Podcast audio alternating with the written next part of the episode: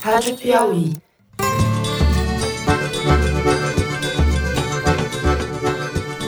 Olá, está começando mais um Foro de Teresina, podcast de política da revista Piauí. A sociedade precisa entender que a movimentação social é tudo que esse vírus, que é o nosso inimigo, quer. Nós não estamos prontos para uma escalada de casos nas nossas grandes metrópoles. Eu, Fernando de Barros e Silva, aqui da minha casa em São Paulo, tenho o prazer de conversar, longe mais perto, com José Roberto de Toledo. Fala, Toledo. Opa! Algumas pessoas no, no meu governo subiu a, algo subiu a cabeça deles. Mas a hora, a, hora de, a hora dele não chegou ainda não. Vai chegar a hora dele. Amém. Amém. E a minha caneta funciona. Malu Gaspar, no Rio de Janeiro. Fala, Malu. Oi, gente. Oi, meninos. E conosco, o repórter de ciência da Piauí, Bernardo Esteves, que estará aqui nas próximas semanas ou próximos meses, enquanto a pandemia durar. Fala, Bernardo. Oi, pessoal para poder receber o auxílio emergencial. O governo preparou esse aplicativo que está aí na tela, já está disponível nas lojas do Google e Apple. Então, antes de começar o programa, eu quero fazer um pedido de desculpas em nome da equipe do Foro pelo áudio, a qualidade do áudio da Malu, que gravou em condições precárias. Ela estava dentro de um submarino, no banheiro de um submarino. a quantos mil pés abaixo tipo do, do mar? Tipo isso. O áudio foi corrigido para essa semana, a gente espera que vocês possam ouvir a Malu direito. O problema foi a gente não ter avisado vocês que a gravação tinha ficado ruim, a gente pede desculpa por isso. É, gente, mas agora eu já tô gravando num lugarzinho legal. Antes da gente ir aos assuntos da semana, o Bernardo tem um convite para fazer para vocês. Fala, Bernardo. Então, pessoal, eu queria convidar todos vocês que estão aí de quarentena para ouvir o episódio dessa semana do A Terra é Redonda, que trata justamente da pandemia desse novo coronavírus e a gente discute que lições a gente pode aprender do combate a outras pandemias do passado, quem é esse inimigo invisível que está prendendo todo mundo em casa e como é que a gente sai dessa pandemia. Bom, feito o convite, e eu recomendo que vocês ouçam o programa que está muito bacana mesmo, vamos para os assuntos da semana. A gente abre fazendo um balanço da situação da pandemia no mundo e das perspectivas das próximas semanas no Brasil, como o país tem se preparado ou não tem se preparado para a fase mais crítica da contaminação. Em seguida, a gente fala da política, da crise envolvendo o presidente Jair Bolsonaro e o ministro da Saúde, Luiz Henrique Mandetta. Por fim, no terceiro bloco, a gente vai discutir os aspectos econômicos da crise, os pacotes emergenciais do governo, o que está acontecendo, o que deveria ter acontecido antes e o que ainda não aconteceu. É isso, vem com a gente.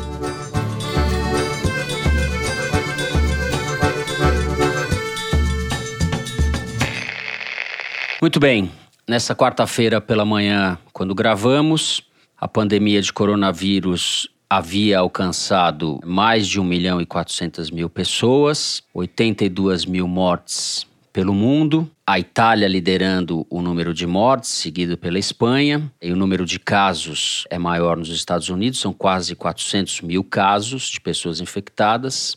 No Brasil, os números vêm escalando de maneira exponencial. Hoje, quando gravamos, já são cerca de 700 mortes, 114 delas só na última terça-feira. E, Bernardo, as projeções são muito preocupantes porque a gente terá um período longo aí de agravamento da pandemia no Brasil. Os meses de abril e maio serão meses de subida do número de casos e as projeções que não são muito claras, eu queria discutir isso um pouco com você, dizem que no final de maio, início de junho, o Brasil deve estar no pico da pandemia. Ou seja, a gente tem muito tempo pela frente e me preocupa a questão do isolamento social que vem sendo relaxado no Brasil, além do fato de que o governo federal, o presidente da República, é praticamente, é praticamente não, é um incentivador de que as pessoas saiam de casa. Então, tudo isso somado, eu acho que as perspectivas são bastante preocupantes. O que você destaca nisso daí? Pois é, Fernando, essa projeção divulgada essa semana é a primeira em que aparece o mês de junho como o possível, começo de junho, né, como o momento do pico de casos, com a desaceleração acontecendo só na segunda metade do mês. Essa é uma perspectiva que não estava clara até aqui, vai frustrar muita gente, mas está alinhada com a curva da progressão do número de casos e de mortes que a gente viu em outros países. Claro, a gente tem uma dificuldade de dados, todos os dados que a gente tem, número de mortes, de internações, de casos atribuídos à Covid-19, a gente tem que contar com a subnotificação que a gente discutiu nos últimos programas, mas essa projeção com que o Ministério está trabalhando parece alinhada com o que a gente tem visto em outros países. Eu acho que a gente não deve perder de vista uma outra projeção com que o Ministério também trabalha, que é a de saturação dos hospitais, dos leitos de UTI, dos leitos de enfermaria. Essa saturação vai acontecer antes do número de picos, depende um pouco de como a doença vai progredir, mas ela pode acontecer já no fim desse mês ou no começo do próximo. A gente tem visto as notícias que chegam de Manaus, né? Assim, o sistema de saúde do Amazonas provavelmente será o primeiro a colapsar, e essa é uma notícia que vai surpreender aqueles que apostavam que esse vírus não se espalharia com muita facilidade em ambientes muito quentes. O que projeta uma situação bastante dramática.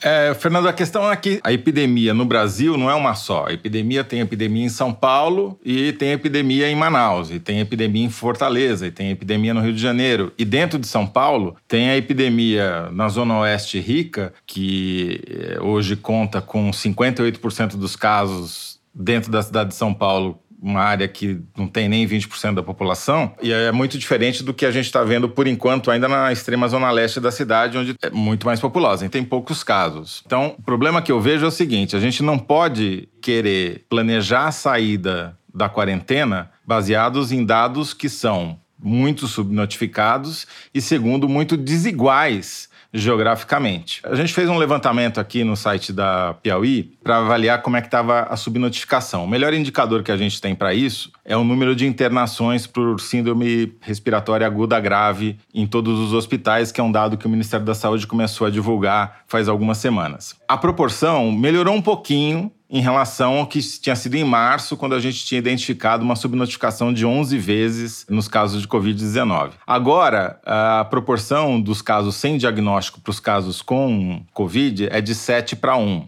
Então, assim, pode até ter caído talvez pela metade a subnotificação, mas ainda é muito alta. Quer dizer, se a gente tiver cinco vezes mais casos graves do que o que estão sendo reportados, dá uma ideia do tamanho do desastre que a gente não está levando em conta. Se a gente sair da quarentena agora, portanto, vai ser sair no escuro. A gente efetivamente não sabe onde a gente está. Bom, tem uma boa notícia que foi até o tema do Luz no Fim da Quarentena, o outro podcast que infectou o canal aqui do Foro de Teresina, que foi dada pelo nosso cientista residente, o biólogo Fernando Reinhardt, que é a seguinte: algumas universidades brasileiras já estão planejando, já estão se organizando para lançar uma pesquisa nacional para medir quantos por cento dos brasileiros já estão imunizados contra o coronavírus, ou seja, gente que ou se infectou e se curou, ou teve contato com o vírus, não manifestou sintoma e nem sabe que está imunizada. Essa pesquisa, a ideia é que ela seja feita em várias ondas, ou seja, faz num dia, depois espera algumas semanas, faz outra, para a gente ver quantas por cento da população estão efetivamente ganhando imunidade contra o vírus, que é uma coisa fundamental para a gente poder se livrar da pandemia, porque enquanto isso não acontecer, ou não vier a vacina, que deve demorar um ano e meio, é, não tem outra maneira. Agora, o que a gente não deve é se balizar exclusivamente nos dados de hospitais privados que já estão à frente na evolução da epidemia. Como é uma doença que veio do exterior, quem se infectou primeiro foram as pessoas que viajam para o exterior ou têm contato com quem viaja para o exterior, ou seja, a classe A, a classe A, a B e tal. E com isso, o que, que aconteceu? Os hospitais AAA de elite, aqui em São Paulo, principalmente o Sírio-Libanês e o Albert Einstein, tiveram um afluxo de pacientes muito antes do que a rede pública. E hoje, os dados desses hospitais começam a indicar uma estabilização no número de internações e no número de casos. Não tem queda ainda. E ainda tem muita gente na UTI. Mas não tem um aumento geométrico como, como a gente vê em outros lugares do país. Isso significa que, para a classe AB, talvez a epidemia em São Paulo esteja chegando no pico e eventualmente possa vir começar a descer. Ainda não começou a descer, mas talvez isso aconteça. Porém, isso não significa que vai acontecer a mesma coisa na Vila Nova Cachoeirinha, no Lajeado ou no Jardim Ângela, entendeu? Porque lá a epidemia começou muito depois e o grau de infecção da população é muito menor. Você pode dizer, mano, mas pode ser que eles nunca sejam infectados, pode ser que a quarentena tenha funcionado e não tenha havido contato entre a B e C, D e E, vamos chamar assim. Eu acho essa hipótese muito desejável, porém excessivamente otimista, porque a gente tem um caso precedente, que é o caso da epidemia de AIDS, que também começou na classe A e desceu para todas as outras classes socioeconômicas e foi muito pior nas classes pobres quando a epidemia chegou lá. Custou um tempo. Então, o alerta que eu faço é que talvez o que a gente esteja vendo nesse momento na cidade de São Paulo seja uma barriga da epidemia, onde a classe A, B já está ali talvez no pico, enquanto ela mal chegou na CDIE. Eu quero falar um pouco da quarentena, mas antes vou passar para você, Malu. O que te chama mais atenção nesse momento da epidemia no Brasil? Não, vocês estão falando em leitos, em ocupação hospitalar, e isso estava me preocupando muito, porque, como vocês sabem, eu circulo aí nas redes bolsonaristas, estou nos apps e tudo, e eu tenho ouvido muito falar de uma tese que é, para mim, me pareceu muito esdrúxula, mas de qualquer maneira a gente tem que checar, que é a denúncia de leitos vazios. Então, o que os bolsonaristas estão falando é: ah, vocês estão falando em doentes, mas os hospitais estão vazios. Olha só que absurdo, não tem epidemia. Aí eu fui procurar entender melhor isso, e de fato, como o Bernardo falou, você tem sistemas estaduais próximos de realmente estarem da lotação ou do colapso e tal. Mas eu acabei consultando, achei um, um especialista em gestão de saúde, que era uma fonte antiga minha, que descobri que essa pessoa está assessorando vários estados a pedido do Ministério da Saúde Saúde na organização dos sistemas de atendimento a doentes do coronavírus. E aí ele observou que existe uma diferença muito grande de organização de alguns estados para outros e que, por exemplo, no Rio de Janeiro, que é um dos estados mais afetados, enquanto está construindo hospitais de campanha que não são do governo, são doados pela iniciativa privada, você tem no sistema de regulação de leitos do estado 1.825 leitos que estão impedidos de serem usados porque não tem pessoal, não tem insumo, não tem cama, às vezes não tem o equipamento para botar aquele leito para funcionar. Você tem locais como o INTO, que é o Instituto de Traumatologia e Ortopedia, é, que é do governo federal, que é um hospital moderno, está com 146 leitos livres. Poderia ser um hospital de referência para doentes do coronavírus e pode chegar, segundo esse especialista, a 350 leitos tranquilamente. Mas o que você não tem são estruturas médicas preparadas, não é você isso? Você não tem as estruturas e mais do que isso, você não tem gestão. Você não tem RH, você não tem, às vezes não tem uma cama, tem um lugar para o leito, mas não tem a cama. Então eu fico pensando, essa foi a minha conversa com, com essa fonte. A iniciativa privada está pagando no Rio de Janeiro 45 milhões de reais para construir um hospital de campanha para 1.100 leitos, enquanto você tem 1.800 leitos distribuídos pela rede que são impedidos de serem usados. O que, que deveria ser mais razoável você financiar uma forma de equipar esses leitos e trazer pessoas para usar lugares que já existem, que podem ser melhorias que vão ficar para depois da crise, ou construir uma mega estrutura de hospital de campanha na Barra. Outra coisa, pelo sistema de regulação, ele me mostrou isso, a gente conseguiu abrir o sistema de regulação e olhar, você consegue ver que tem vários doentes de Covid, tem um Czinho assim azul no sistema de regulação que mostra por leito, é possível você ver onde é que tem doente de Covid no no, Rio de Janeiro.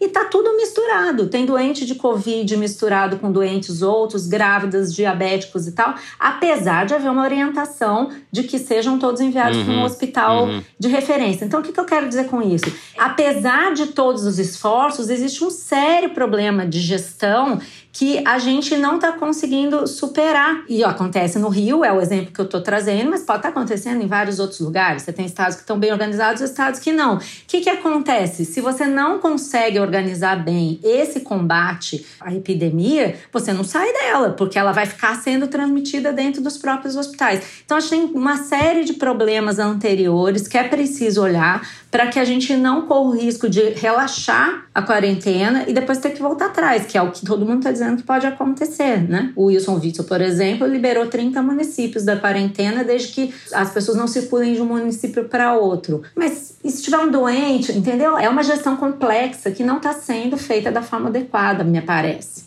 Até na China, durante a pandemia, tinha hospitais vazios porque foram designados para ficar vazios, para não misturar os pacientes de Covid com os outros pacientes. Então, você mostrar na internet, no zap, vídeo do hospital vazio, é. não quer dizer absolutamente nada. É mais uma mentira é, de bolsonarista. É. Só isso. É, mas descobrir isso também assusta, né? De que você tem essa falta de organização, né? Vale lembrar também, Malu, que a estrutura é muito desigual nos diferentes estados, né? A gente tem os estados mais ricos tendem a ter uma rede hospitalar mais capilarizada e maior, e que os estados estão enfrentando ritmos diferentes da pandemia, né? Chegando no Brasil. Eu conversei essa semana com médicos que estão na linha de frente do combate ao coronavírus nos hospitais, nas UTIs, e peguei retratos de momentos muito distintos. Um médico de São Paulo, por exemplo, que é que está puxando o número de casos no Brasil. Em São Paulo já há hospitais que estão lotados e perto da, da saturação, mas falei também com um médico que está atuando em Petrolina, no interior de Pernambuco, onde estão começando a acontecer os primeiros casos mais graves. Ali ele está muito preocupado porque na cidade de Petrolina apenas oito leitos de UTI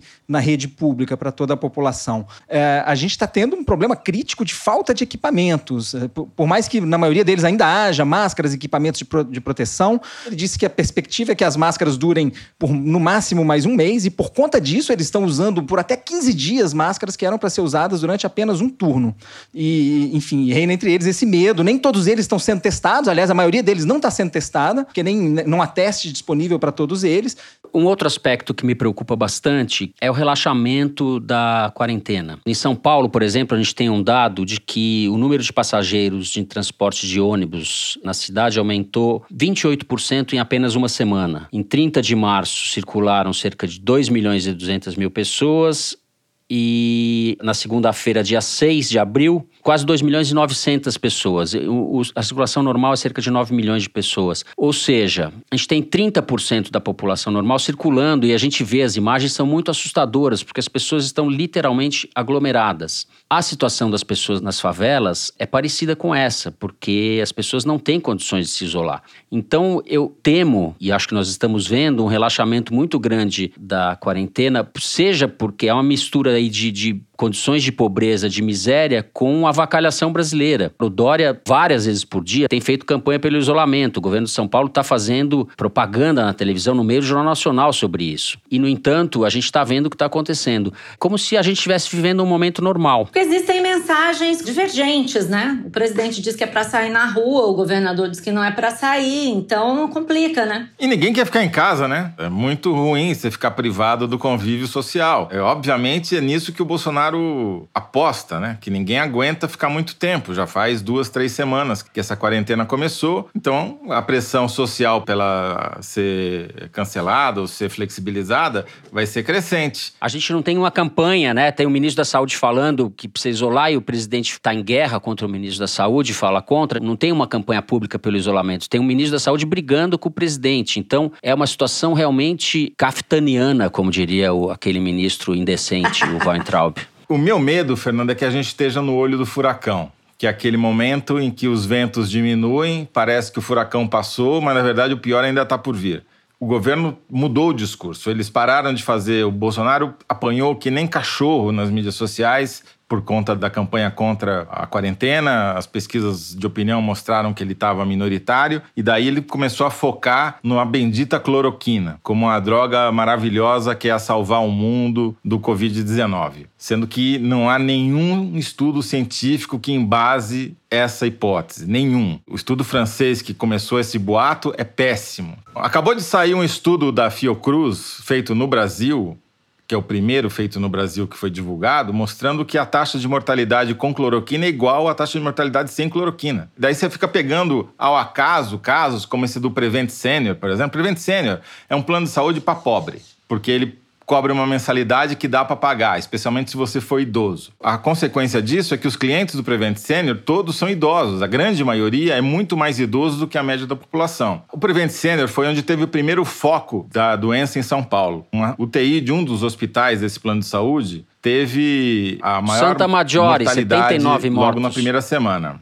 Só que tem vários Santa Maggiore, não tem um Santa Maggiore só. E em todos esses Santas Maggiore, como a população que frequenta é idosa, a taxa de mortalidade por Covid-19 foi altíssima. Desse daí que vocês estavam falando, que é o da Santa Maggiore e da Bela Vista, a taxa de mortalidade é de, foi de 41% em março. De 61 casos, 25 morreram. No de Pinheiros, assim, foi 50%. Então, o que, que fez o Prevent Senior? Começou a mandar os pacientes a ficarem em casa e começou a mandar cloroquina para eles para não entrar na estatística do hospital. Pode até não ter sido a intenção, mas é. é então, assim, o Bolsonaro embarca nessa o Bolsonaro e vários apoiadores, né? Hoje mesmo ele está no Instagram dizendo como quem diz, venci a guerra pela cloroquina, porque a gente até vai comentar no bloco político. O Mandetta, depois do famoso dia do fico, deu uma declaração dizendo que não podia impedir que os médicos usassem a cloroquina e tal. E o Bolsonaro está querendo vender isso como uma vitória sobre o ministro. Agora, eu queria só contar uma coisa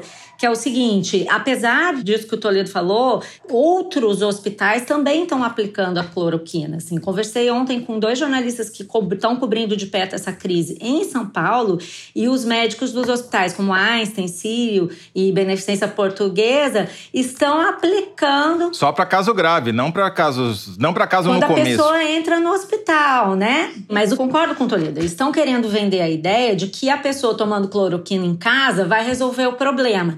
E o Bolsonaro mandou, inclusive, isso está sendo feito, eu recebi até ontem alguns banners de anúncio disso, laboratórios do Exército produzindo a cloroquina para serem distribuídas. Agora, eu só queria dizer que é meio ridículo você dizer que tem um lobby contra a cloroquina, porque a cloroquina é uma substância conhecida há muito tempo, que é vendida na farmácia usada para várias doenças. E se até o Exército produz, não há sentido em falar em lobby contra, é uma questão de responsabilidade. Exato. A questão é, há uma grande controvérsia ainda na comunidade científica e médica a respeito do benefício da cloroquina para tratar dessa pandemia. O que é criminoso é o presidente da República fazer campanha de uma substância que ainda não foi aceita pelo protocolo médico científico mundial. E a gente perde de vista, às vezes, os efeitos colaterais, às vezes muito sérios, que alguns pacientes desenvolvem. Por exemplo, arritmias cardíacas. Então, é, é, não, não, vejo isso levado em conta. E, Malu, você falou dos testes que estão sendo feitos em hospitais em São Paulo. Eu conversei com um médico que está envolvido na administração de hidroxicloroquina para pacientes pacientes de casos graves e a percepção dele é que isso não está funcionando porcaria nenhuma, conforme a declaração dele.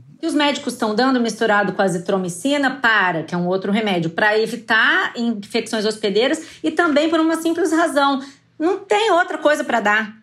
Então, eles dão calculando que o, a, a, o balanço entre o efeito colateral que pode vir não é tão pior quanto a própria doença. E aí eles administram. Mas fora isso, não faz sentido. Sabe por que, que eles dão junto com a Z? A cloroquina é usada para pacientes de lupus que é uma doença autoimune. Então, o que, que ela faz? Ela suprime o sistema imunológico. Daí dão com AZ para compensar isso. Só que já tem vários casos, essa interação medicamentosa do AZ com a cloroquina é que provoca arritmia cardíaca. Então, o cara vai morrer em casa e, e não vai aparecer nem na certidão de óbito dele é. que ele morreu de Covid-19. Ele vai aparecer que ele morreu de arritmia cardíaca. É um Essa histeria em torno da cloroquina parece um pouco aquela fosfetanolamina, né não, Bernardo? É a pílula do câncer, né?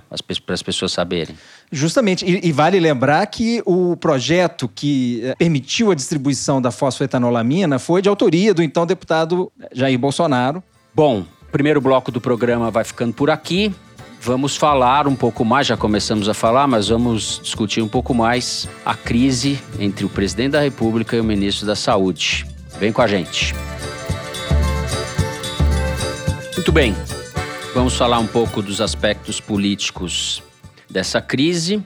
O presidente Jair Bolsonaro, sempre que pode, atrapalha. É, a condução dele nessa pandemia tem sido não inacreditável, porque essa palavra não cabe mais. Desde a última sexta-feira, se eu não me engano, não sei se foi quinta ou sexta-feira, ele deu uma entrevista à Rádio Jovem Pan, escancarando as divergências com o ministro da Saúde, Luiz Henrique Mandetta. E foi numa escalada. No fim de semana, ele, naquelas cenas que faz ali na porta do Palácio da Alvorada, disse o seguinte: eu vou abrir aspas. Algumas pessoas do meu governo estão se achando. Eram pessoas normais, mas de repente viraram estrelas. Vai chegar a hora delas. Não tenho medo de usar minha caneta. Ele estava, evidentemente, se referindo ao Mandetta, e na segunda-feira a gente viu o clímax, digamos assim, pelo menos por enquanto, dessa crise, O Mandetta chegou a limpar as gavetas, a equipe dele chegou a limpar as gavetas, a demissão dele era dada como certa, era a intenção do Bolsonaro. Ele foi demovido porque ele não teve força para fazê-la. Foi demovido pelos generais, houve uma reação muito grande dos presidentes da Câmara e do Senado, Rodrigo Maia e o Davi Alcolumbre, houve reação também no Supremo, enfim. A elite política e as instituições e os generais do próprio governo demoveram o Bolsonaro de consumar a demissão do Mandetta. O que, que a gente apurou, Malu? Bem, o que aconteceu ali foi uma queda de braço entre o presidente e o ministro Mandetta, que durou todo o final de semana, e em que o ministro ganhou o primeiro round com aquela reunião, que terminou com o anúncio dele de que ele ficava no ministério. Durante o final de semana, é, e principalmente no domingo, quando o presidente disse que não tinha medo de usar a caneta, o ministro Mandetta disse para alguns interlocutores que ele não ia sair do cargo e que o Bolsonaro ia ter que demiti-lo, porque senão ele ia ter que responder ao presidente na coletiva das 5 da tarde, a coletiva diária que tem às 5 da tarde, sobre o coronavírus que o presidente não podia humilhá-lo daquela forma e que ele tinha que responder. E uma das pessoas para quem ele falou isso foi o general Braga Neto, que teria sido responsável, junto com o Fernando Azevedo e o Luiz Carlos Ramos, por demover... Braga Neto, que é o ministro da Casa Civil, é sempre bom falar, Fernando Azevedo, ministro da Defesa, e o Luiz, e Luiz Eduardo Ramos, secretário de governo, né? Sim, esses generais, que não por acaso são generais que ou são cariocas ou têm história no Rio e são paraquedistas e se instalaram lá no Palácio do Planalto para segurar o Bolsonaro, não por acaso foram eles que resolveram essa crise. E lembrando a entrevista do Mandetta, em que ele falou que ficava, que toda a equipe limpou as gavetas e tudo, que mostra que alguém avisou ao Mandetta que ele ia para o palácio para ser demitido. E não só isso é, repercutiu na equipe próxima dele, como também em todo o sistema de combate ao vírus. Eu falei com uma pessoa da Fiocruz essa semana, a tentativa de entender aí a coisa da cloroquina e tal, e a pessoa comentou: olha, a gente ontem não fez nada, porque a partir do momento que o Mandetta saiu para o palácio e começaram a esvaziar as gavetas, as pessoas começaram a se telefonar e ficou todo mundo parado, nenhuma decisão foi tomada. Então você imagina o prejuízo que é isso num momento de crise em que a crise muda de cara toda hora e os casos se multiplicam.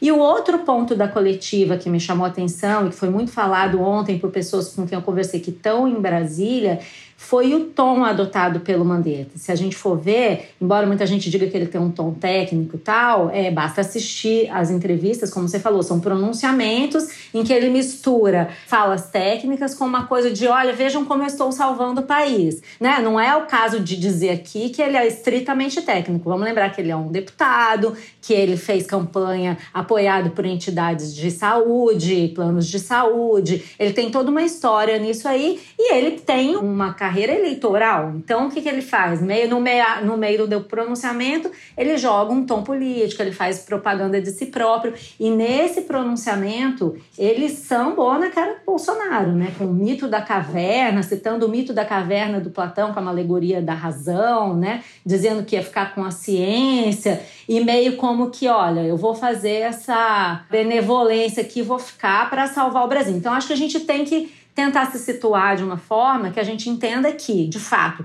Mandetta ganhou a parada do Bolsonaro. Isso não quer dizer que ele não vai tentar se recuperar aí, né? Mas eu acho Sim. que a cada vez que ele estica a corda, fica mais difícil. O que, que a gente está achando disso, Zé? Eu vou começar com um relatório da Arquimedes, que está muito bom, sobre esse pronunciamento do Bolsonaro e o troco do Mandetta. Eles analisaram o movimento no Twitter. É porque o Twitter ele não é um espelho da sociedade, ele é um espelho do debate político. E ali o que a gente está medindo é o engajamento, a força dos atores quanto eles conseguem mobilizar suas bases. É isso que a gente está medindo. Especialmente porque a gente sabe que o gabinete do ódio, chefiado pelo Carlos Bolsonaro, uhum, usa o Twitter uhum. o mesmo termômetro. Esse é o termômetro deles. Então a gente está usando o mesmo termômetro que o governo usa. Vamos lá. Análise feita pela consultoria Arquimedes foi após os pronunciamentos. E aí foi uma goleada. O presidente perdeu de 17 a 83 para o Mandetta. 83% das manifestações no Twitter após os pronunciamentos foram favoráveis ao Mandetta e apenas 17% favoráveis ao Bolsonaro e muito fechado no grupo, digamos assim, esotérico, aquele grupo que está descolado da realidade.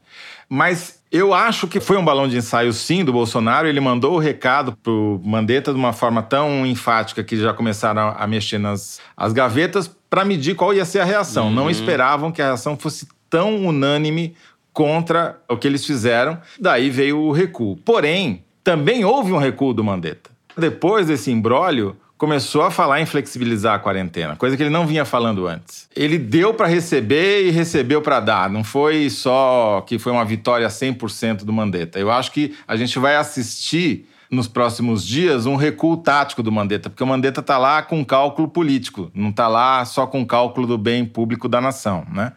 Outro ponto que eu acho que vale a pena a gente destacar é que as pesquisas de opinião que eu tenho visto, feitas pela ideia Big Data, mostraram uma queda muito acentuada da popularidade do Bolsonaro ao longo do mês de março. Ele perdeu 10 pontos de popularidade.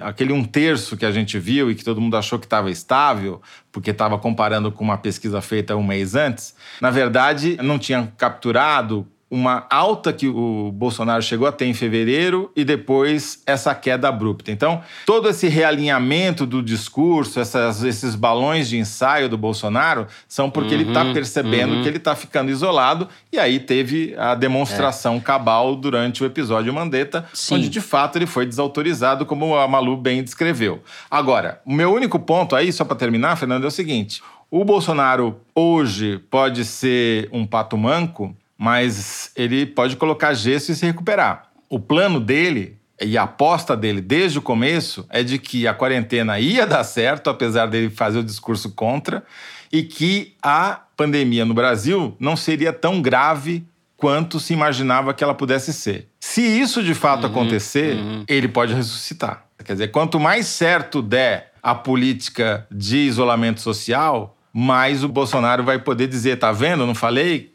Mas se ele está propondo a flexibilização e o Mandetta está aceitando, então ou uma coisa ou outra. É, o Mandetta não está aceitando totalmente, né? Houve de fato não uma inflexão, mas alguma concessão por parte do Mandetta. Concordo com o Toledo. Embora a, a divergência permaneça. Bolsonaro, quando puder, assim que ele se sentir condições políticas, ele vai querer afastar o Mandetta. Isso se ele não for inviabilizado no meio do caminho também. Pois é, e ontem o Bolsonaro avançou alguns pontos aí nessa batalha, exibindo um pronunciamento em rede nacional para repetir que a responsabilidade sobre as medidas de isolamento social são responsabilidade exclusiva dos governadores, quer dizer, não tenho nada com isso e fez propaganda do uso da cloroquina na fase inicial da doença, usando o exemplo do médico Roberto Calil, que teve coronavírus e foi tratado no hospital com cloroquina e mais um coquetel de remédios.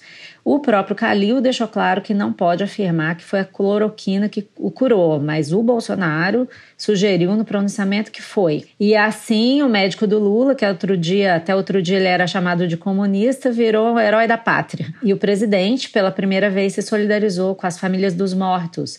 Claro, depois de 800 mortes. Só uma coisa sobre a cloroquina. O que o Mandetta falou ontem é que nada impede que os médicos apliquem a cloroquina uma vez que o paciente está internado. Até aí morreu Neves, está tudo igual. O presidente vai para o Instagram e faz uma postagem dizendo vencemos a cloroquina, não sei o quê. O que a gente vai ter que acompanhar, por exemplo, é se ele vai conseguir é, botar essa Nise Yamaguchi, que é uma pessoa que ele quer botar no ministério, que está no comitê de crise. A gente vai ter que acompanhar, não é uma, não é uma guerra com uma batalha só, né? São várias batalhas. Como o próprio Toledo mostrou aí com o levantamento da Arquimedes, houve praticamente um consenso contra o Bolsonaro. Uhum. Isso para mim está claro. Agora, em relação às pesquisas de opinião, Zé, É, me chamou a atenção um artigo publicado pela cientista política Carolina Botelho no Nexo. Ela é pesquisadora da PUC do Rio de Janeiro e ela chama atenção para o fato de que o Bolsonaro está sendo reprovado por 46% das pessoas mais ricas no Brasil. Em dezembro, esse número era 28, ou seja, subiu muito. Embora numericamente seja pequena, a elite é pequena, é um termômetro grande para mostrar o desgaste que ele vem sofrendo e para explicar o recuo dele em relação ao Mandetta nesse caso. Politicamente, a situação do Bolsonaro, mais do que nunca, vai depender do comportamento da cúpula militar, dos generais. Os militares, a rigor, não precisam nem dar golpe, porque o, o vice já é um militar. Basta que os militares é, facilitem o caminho para o impeachment. Isso estou falando depois que a epidemia passar. Eu acho que, por enquanto, isso está fora do horizonte imediato. É irônico, é irônico, não é triste a beça isso, mas o futuro político do Brasil passa fundamentalmente pelos militares. Se eles fincarem o pé com o Bolsonaro, dificilmente o impeachment prospera. A gente está vivendo uma situação, Fernando, que é muito peculiar e talvez única na história do Brasil, que é o seguinte: está todo mundo posicionando as suas peças no tabuleiro, pensando para o uhum. cenário pós-quarentena, pós-pandemia. Porque durante essas próximas semanas e muito provavelmente meses, Ninguém vai poder fazer nenhum gesto muito abrupto, como, por exemplo, iniciar um processo de impeachment, porque isso vai ser imediatamente lido como uma politização uhum. indevida de uma catástrofe social. Então, jamais o Rodrigo Maia vai cometer a bobagem de Sim. iniciar o processo de impeachment enquanto Sim. tiver quarentena e gente morrendo nos hospitais, né? Agora, tá todo mundo se posicionando para o jogo que vai acontecer quando isso tudo for superado. E aí o Bolsonaro está vendo, bom, eu estou ficando isolado, estou perdendo apoio, a minha base está se desmobilizando, vou tentar fazer jogadas para melhorar a minha posição para quando eu puder jogar de fato. Se prosperar o processo de defenestração do Bolsonaro da presidência, isso pode dar a ele um pretexto para que ele tente endurecer também. A epidemiologia é o mais importante, porque essa pesquisa que você citou, mostrando que é a classe Folha, A isso, foi onde ele é. mais perdeu proporcionalmente apoio. Uhum. Por quê? Porque foi na classe A que a epidemia bateu primeiro. E o cara dizendo que era uma gripezinha. A epidemia não bateu na mesma intensidade na classe D e E, onde o Bolsonaro mantém a sua base de apoio hoje, especialmente entre evangélicos, onde que houve um discurso oposto do discurso científico, digamos assim, né? O que, que pode acontecer? Se a epidemia se alastrar no Brasil, e a gente espera, torce, obviamente, para que não aconteça, o Bolsonaro está liquidado. Agora, se ela conseguir ser contida, se os governadores, o Sistema Único de Saúde, o SUS, os médicos, os heróis anônimos conseguirem vencer essa batalha, o Bolsonaro se beneficia disso politicamente. Ele ganha uma chance, ele ganha um respiro. E aí vai entrar a questão dos militares e, e a questão da economia, que é o que a gente vai falar no próximo uhum. terceiro bloco, que também não é uma coisa desprezível, né? Ao contrário. Tem um aspecto aqui, a gente falou do Mandetta e ele é o fiador da racionalidade neste momento. Mas houve um processo de endeusamento do Mandetta, né? Sim, pessoas... completamente exagerado, né? Vamos lembrar só uma promessa dele, que eu acho que era uma promessa muito boa que não foi cumprida, que era de criar uma central de compras do governo federal. Ele não criou essa central. Os estados estão se estapeando aí por testes, equipamentos, etc. Então, calma, né? Tudo bem, ele, pelo menos ele respeita a ciência. Mas o Mandetta está à frente do ministério que, que acabou com o programa Mais Médicos, ele acabou com a fabricação de medicamentos de distribuição gratuita, não é isso, Bernardo? Ele é um lobista famoso lobista é, dos, dos interesses dos privados, dos planos de saúde, né? É isso. É tudo uma questão de pôr as coisas em perspectiva, né, Fernando? Eu acho que por mais, com todo esse, esse histórico que ele tem, essas ações todas tomadas desde o começo da gestão Bolsonaro, que foram muito criticadas pelos especialistas em gestão uhum. da saúde pública, nesse momento ele é quem está abraçando essas bandeiras e, e alinhado com o que epidemiologistas, médicos do mundo inteiro têm falado, que é a importância do isolamento social, a importância importância da gente seguir Perfeito. a risca esses critérios agora. Eu vou fazer uma previsão aqui que minha bola. Tem a mãe de Iná e o pai Toledo. Brilhando. Vai lá, aqui. pai Toledo. O pai Toledo diz o seguinte: que para 2020, se tiver eleição, e 2022 o estetoscópio será a nova arminha. Toledo sensitivo. Vou espolcar a cloroquina, como diria o é saudoso Glauco. Toledo, espolca.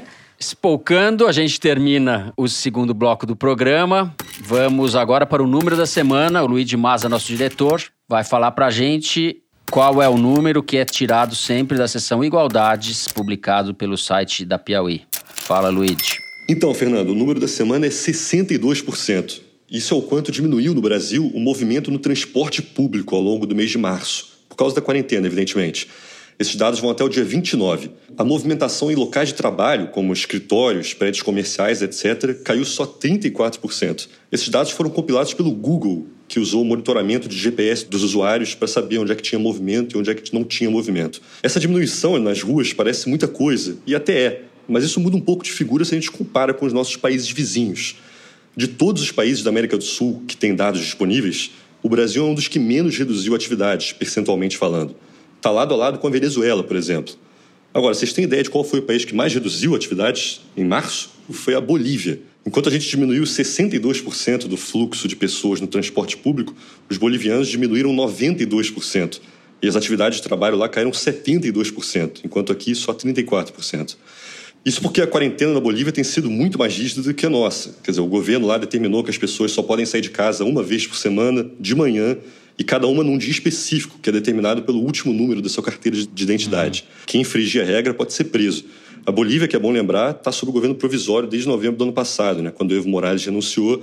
E a nova eleição ia acontecer agora em maio, mas teve que ser adiada justamente por causa da pandemia. É, esses dados são do Google e eles medem o movimento das pessoas se elas estiverem com o celular uhum. ou com o computador ligado e conectado no Google. Daí ele consegue medir por onde elas estão passando, por onde elas estão se mexendo tal. Então, precisa explicar isso porque não é um dado puro, digamos assim, não pega todo mundo, né? Quem não tem conta no Google não aparece nessa pesquisa. Esses dados do Google corroboram o que a gente estava dizendo no, no primeiro bloco. O Brasil está fazendo isolamento de menos. Desde fim de março, quando foi feita essa pesquisa do Google para cá, nessa primeira semana de abril, já houve um relaxamento maior. A gente está vendo o transporte público de cidades como São Paulo muito mais cheios. A diferença fundamental está na ausência de uma política pública coordenada pelo presidente da República, de uma orientação clara. Há uma orientação clara no sentido oposto.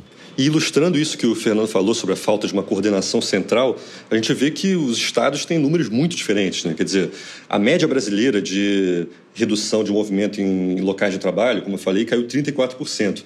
Mas se a gente vai ver a região norte, por exemplo, Pará e Tocantins só caiu 19%, quer dizer, quase metade. Os estados do norte e centro-oeste são onde a mobilidade se manteve mais ativa. Olha só, existe uma ferramenta que mede isso todo santo dia de uma empresa chamada Inloco, que processa já o referenciamento por movimentação de celular. E ela está mostrando justamente isso, que o isolamento social chegou a um pico de 69% no dia 22 de março, que foi o primeiro final de semana depois do início da quarentena, e agora ela caiu a um piso de 50% no dia 1 de abril e está em mais ou menos isso hoje. Ela subiu, voltou, mas hoje, segunda-feira, 50% de isolamento social. Quer dizer, caiu 20%, mas é um indicador de que realmente está caindo. É isso? Vamos passar para o terceiro bloco, discutir a economia, ajuda emergencial de 600 reais para os trabalhadores que o governo finalmente anunciou. Vem com a gente.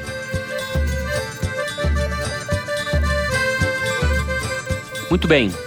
A gente tem visto em reportagens e, e, pesquisas que a vida dos pobres piorou muito nessas primeiras semanas de epidemia. Há casos, muitos casos, de famílias que têm comida estocada para pouquíssimos dias. Na Rocinha, já houve a confirmação de cinco mortes por coronavírus, o que indica que a epidemia tende a se alastrar nessas comunidades. E o governo, Malu, anunciou finalmente, com atraso, o cronograma de liberação do dinheiro, que vai ocorrer de maneira escalonada.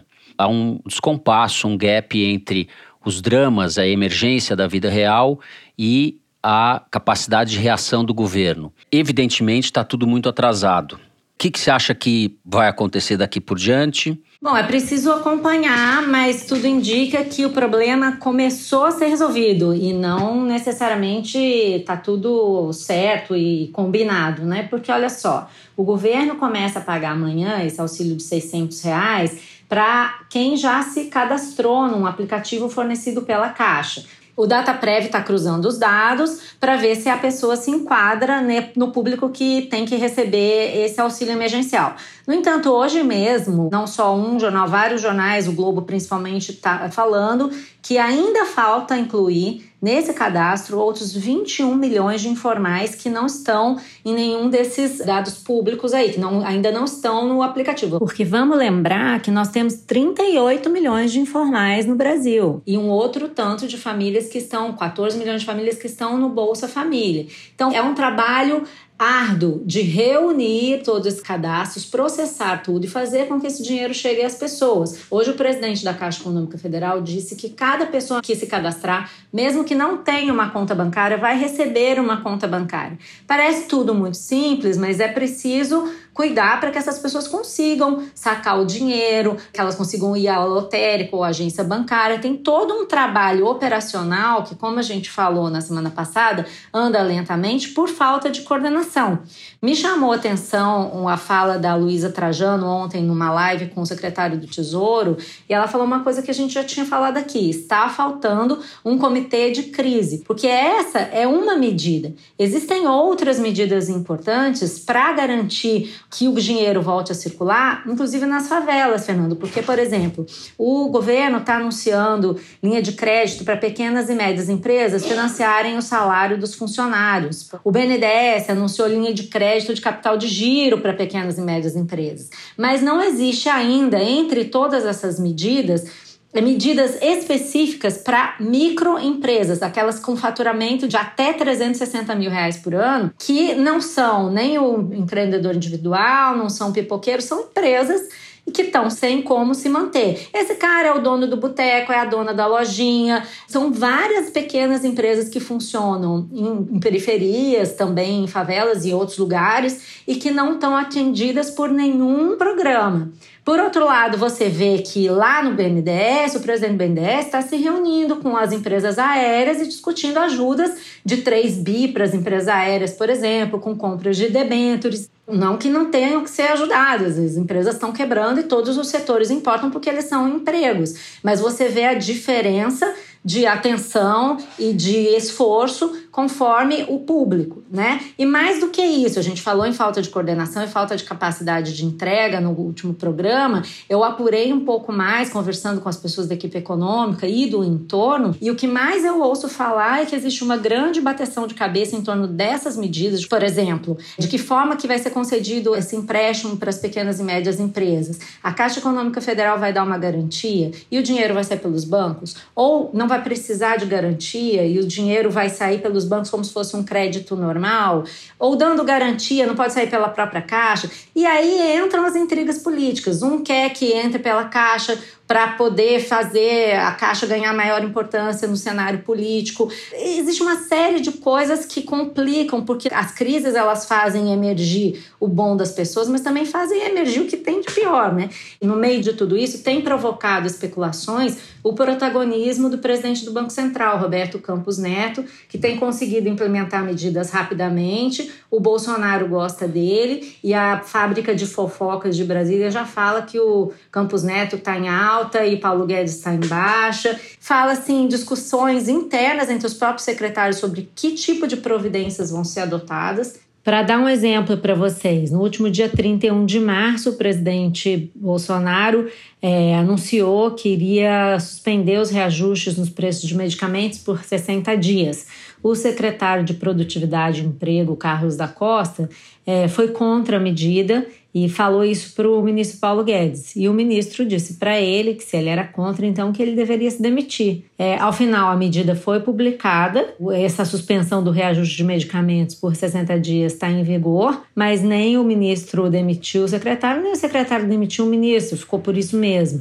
Então existe uma bateção de cabeça gigantesca, existe uma falta de liderança do Paulo Guedes por tudo isso que eu estou te falando, não se consegue decidir o rumo a tomar e isso atrasa mais ainda implementação das medidas. Quem sofre mais? O que, que você acha? Você acha que as empresas aéreas vão ficar sem salvação ou você acha que as pequenas empresas vão ficar sem salvação? O Paulo Guedes está demonstrando que não tem esse poder de fazer as coisas andarem rapidamente só para fazer um parênteses, para anunciar medidas e fazer marketing. Ele faz, né? A gente viu, eu falei aqui estava faltando ele chegar no trilhão, logo depois ele chegou, falou que as medidas chegariam a um trilhão. Nunca vi uma pessoa gostar tanto de trilhão.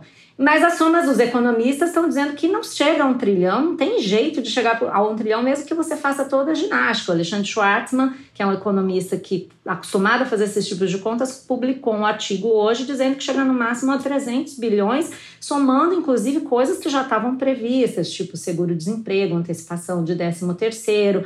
Então, o que eu quero dizer é o seguinte: me parece que continua o governo muito perdido e isso é que é o problema. E aí não adianta o Bolsonaro ficar falando que todo mundo vai tomar cloroquina ou que vai romper o isolamento social, que as coisas vão melhorar. Todos os economistas dizem que os efeitos dessa crise sobre as empresas e sobre os empregos são muito, muito profundos e aí eles vão durar por muito tempo, eles vão afetar a economia hoje e mais para frente. Eles vão afetar, inclusive, a forma como a economia se organiza. Só tenho quatro coisas para falar dessas medidas econômicas da caquistocracia do Bolsonaro. A caneta dele falhou, né? Não, tá, não conseguiu demitir o Mandetta, mas a caneta do Paulo Guedes é ainda pior. Porque essas medidas que eles finalmente começaram a dizer que vão começar, talvez, quem sabe, um dia a botar em prática, são obviamente insuficientes, como a Malu já explicou, são atrasadas, porque faz três semanas que o país parou e os caras não planejaram nada, não tinham nada pronto, ou seja, deixaram todo mundo passando fome. São oportunistas, porque de carona o seu Paulo Guedes ainda acabou com o PIS, que é o